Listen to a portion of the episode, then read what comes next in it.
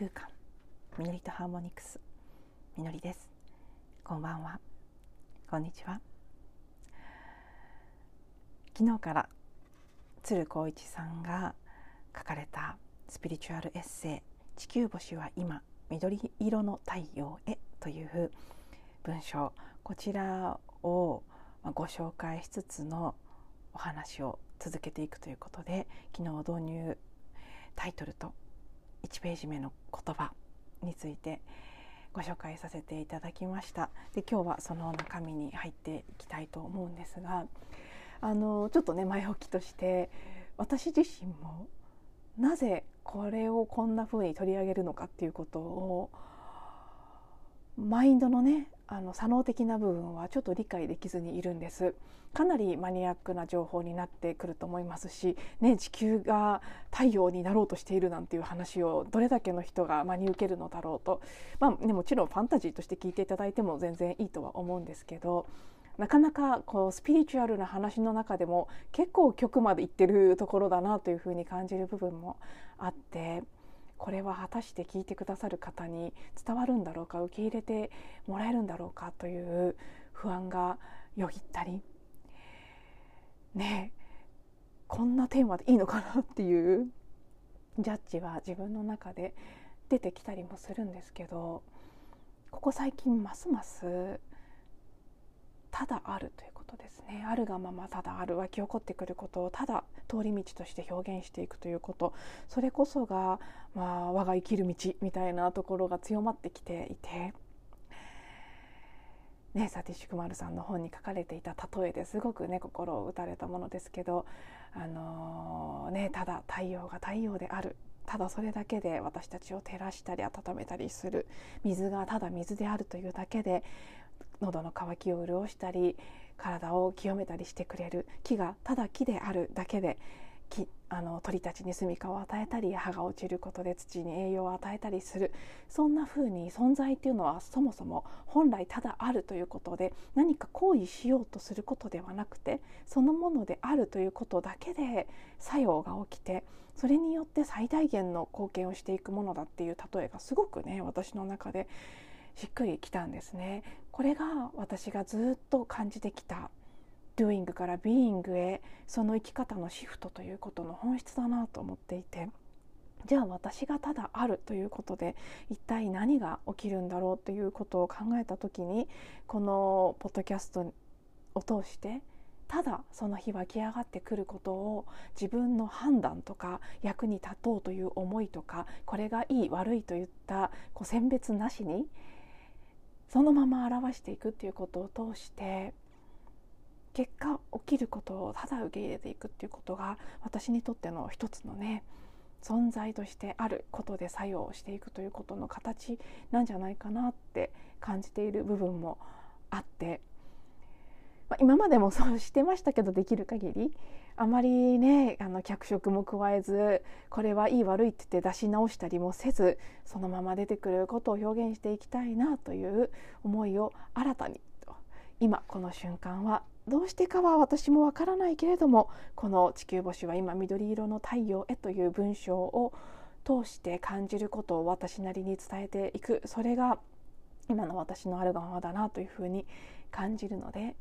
えー、もうよしと思うまでこれを続けていこうかなと思っています。そしてあの各回でどこまであの、ね、1ページ1ページというかね一章一章はこの実際「アネモネ」という雑誌に掲載された一回一回のエッセイに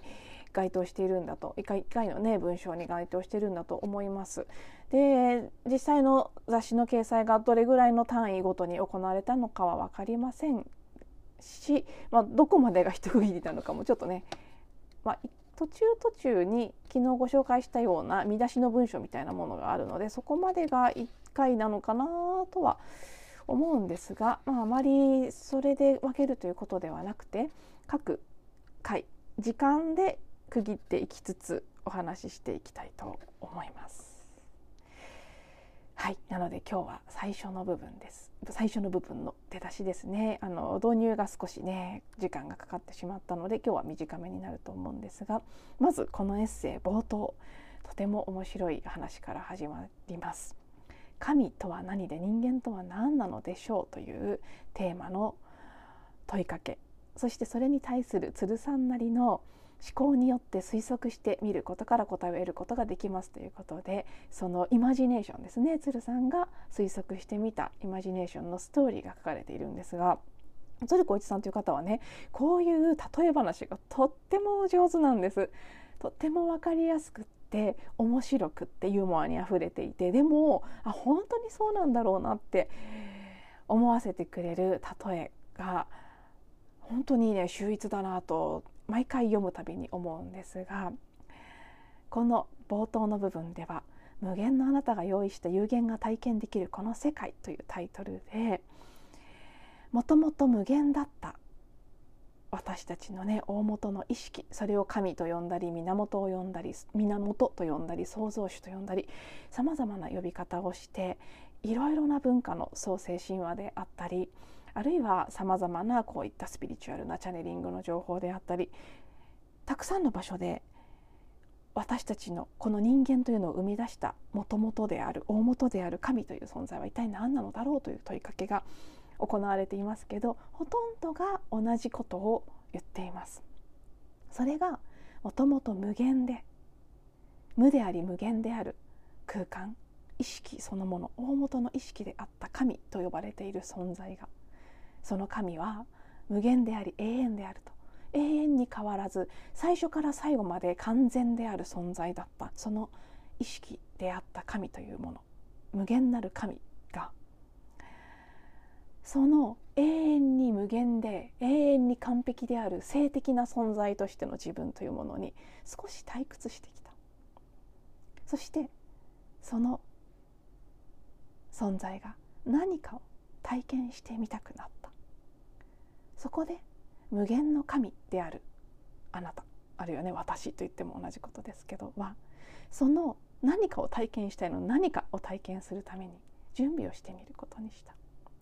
どんな体験をしたくなるでしょうと。無限の存在が何か新しい体験をしてみたくなった。きっと有限であるということを体験したくなったに違いないという想像ね推測からこの文章は始まっていくんですね。限界のある体験、ね、その無限の私が限界というもの制限というものがある体験を味わってみたくなるはずです。有限であるとはどんなことかということを体験しそして無限である存在私が有限である自分のね人間神は人間を神に似せて作ったということはいろいろな神話の中で語られていますけどそんな風に人間という有限の存在を作ってその人間の体験を通して無限である自分を知るというプログラムを考えていくんですね。でその無限の記憶を持った無限である自分が有限を体験するためにどんなゲームの設定が必要であるかということを考えていくんですね。でまずその無限であるっていうことを忘れる必要がある当然そうですね無限である自分を覚えてたらその有限を体験するゲームは有限を体験することができませんから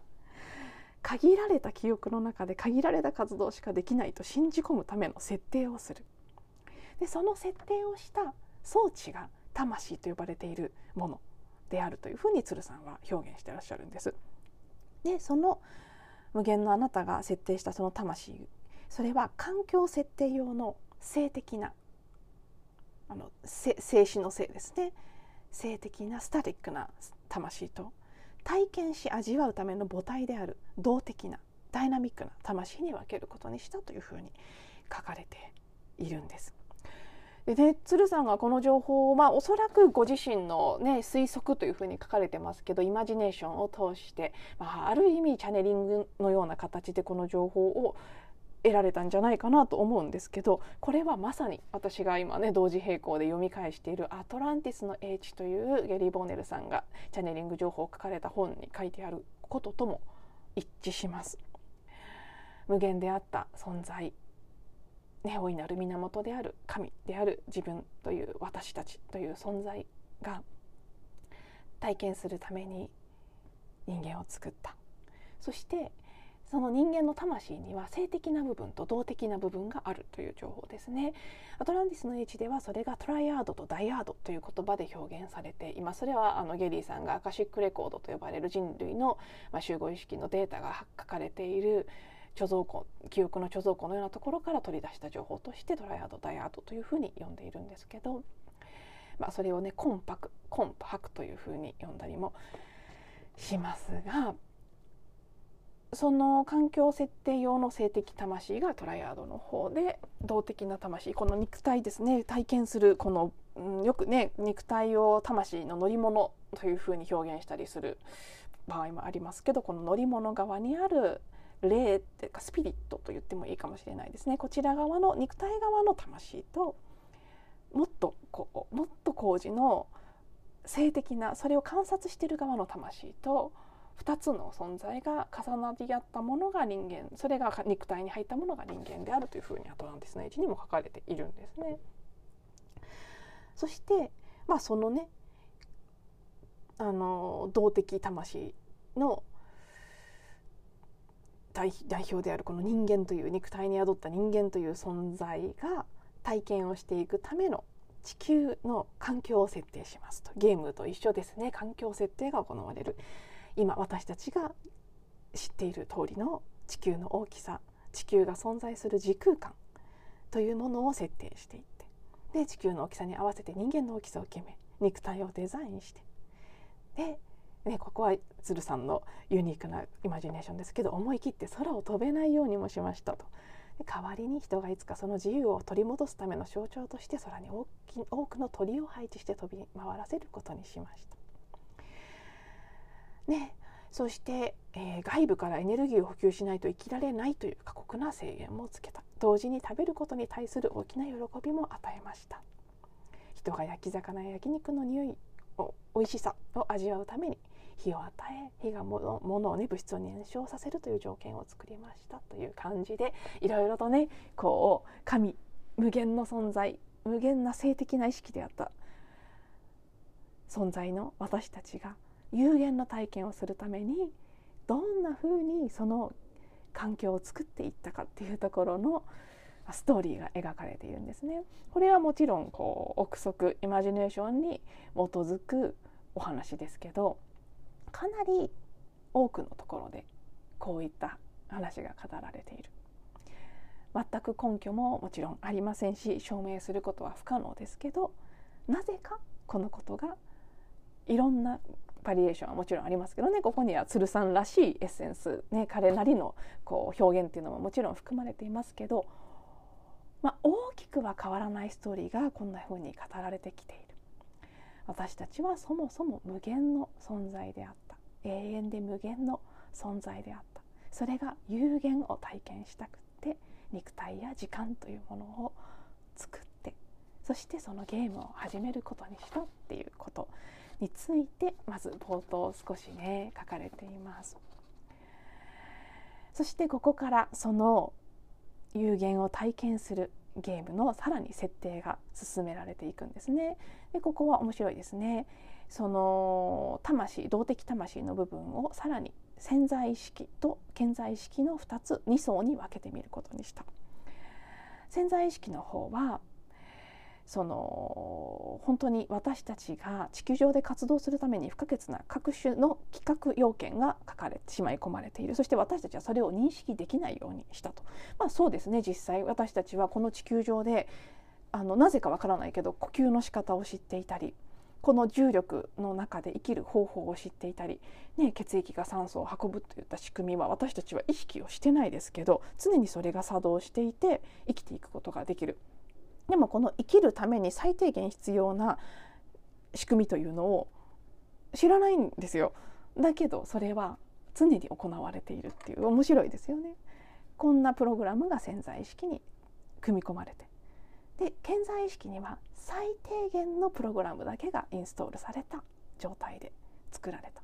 これが生まれた時の私たちの状態をイメージすれば分かるようなものですね。赤ちゃんの時おぎゃーと生まれた時。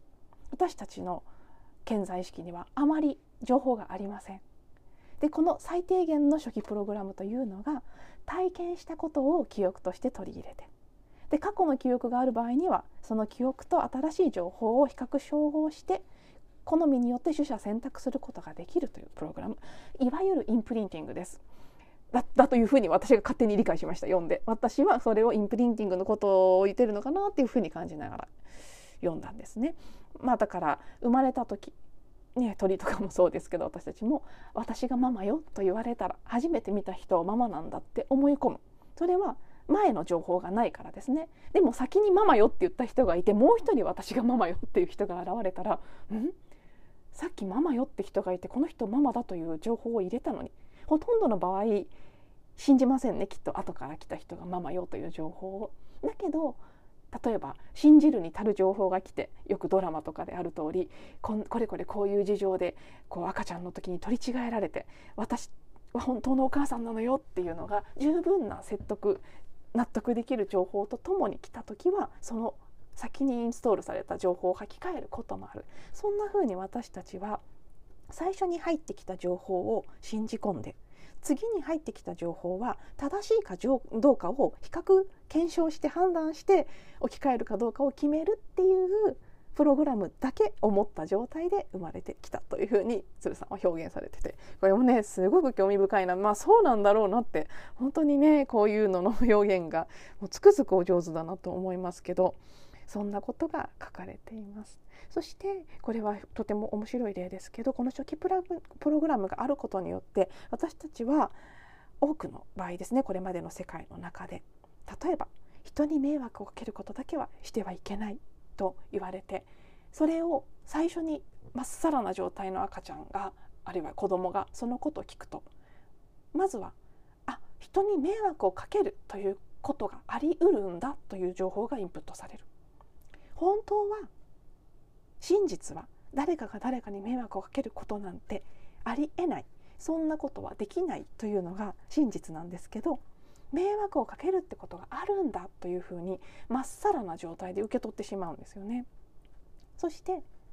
迷惑をかけることは悪いことなんだというふうにも受け取る。さらには悪いことといいことがあるんだとかねいろんな情報を受け取ってどんどんどんどんプログラムがこう書き込まれていくそして人に迷惑をかけると人から嫌われるんだとかね。悪い人間だと嫌われるんだとか。そういう情報をどんどんどんどん溜め込んできたんですよね。このこの辺は全然あの私の勝手な鶴さんの説明を読んだ上での解釈も含めて喋ってますけど。特に私たちが育ってきた世界これまでの世界っていうのは善悪いい悪い優れている劣っているという二極の世界でしたからその中でねいい人間になれば愛されて悪い人間になれば嫌われるとかあるいは愛されなくて生きていけなくなるという情報をどんどんどんどんインプットされてきているんですよね。で例えば何の気なく親が言う立派な人間になるのよという言葉もこれは鶴さんの文章の中に例として書かれているものですけど世の中には立派な人とそうでない人がいるんだという情報が入ってきてそして立派な人間にならなければダメなんだという裏側の意味が一緒にインストールされていってしまうんですね。良かれと思って言ういい子になるのよっていう言葉。それは悪い子になってはいけないという情報も一緒に書き込まれていく。そんな風にして私たちのまっさらまっさらだった魂のメモリーにはいろいろな善悪の判断上下という価値観なんかが蓄えられてきた。そしてその結果私たちは多くの場合ほとんどの人がこれまでのね時代は少なくともこのままではいけないということを信じ込むようになる。このままの自分ではダメなんだ。もっといい人にならなくては。もっと偉い人間にならなくては。もっと立派にならなくては。もっと成功しなくては。ということを信じ込んで生きていくようになった。現代人のほとんどはこの考え方を当たり前のこととして受け入れるようになってきたということ。そしてそれが自分の本性だとさえ勘違いしてしまっているというようなこと。そしてこのままではいけないということはすなわちこのままの自分を愛せなくなっていく。そんなプログラムが作られてきたということが最初の方で表現されていくんですね。そしてアセンションと呼ばれていること。そこに向けて私たちがこれからなすべきことは自分たちが赤ん坊の頃最初に無条件に受け入れた、ね、いろんな情報いい人にならなくてはとかいい人と悪い人がいるとか善悪というものがあるとかいろんな初期情報を一度白紙に戻してあげることだというふうに鶴さんは語られていてそれができた後自分の受け入れたい信念を改めて受け取ると私たちの今体験している世界っていうのはこれまでと全く別の世界になる。全く別の地球が現れてくる。それがねこの本エッセイのタイトルが言っている新しい緑色緑色の太陽になる。その新しいアセンションした地球新しい人類というものがこれからやっていくことなんだっていうことが冒頭に書かれている。新しい価値観に基づく。新しいパラダイムに基づく。新たな地球が構築されてくる。そのために一度プログラムをまっさらに戻していく必要がある。そしてそのまっさらな状態で進化。私たちがもともとの神であった状態へ戻っていくための変容というのをしていく。ということがね冒頭しばらく書かれています。ではねちょっと今日ももういい時間になってきたのでまた続きは明日お話ししていきたいと思います。最後まで聞いていただいてありがとうございます。また次のエピソードでお会いしましょう。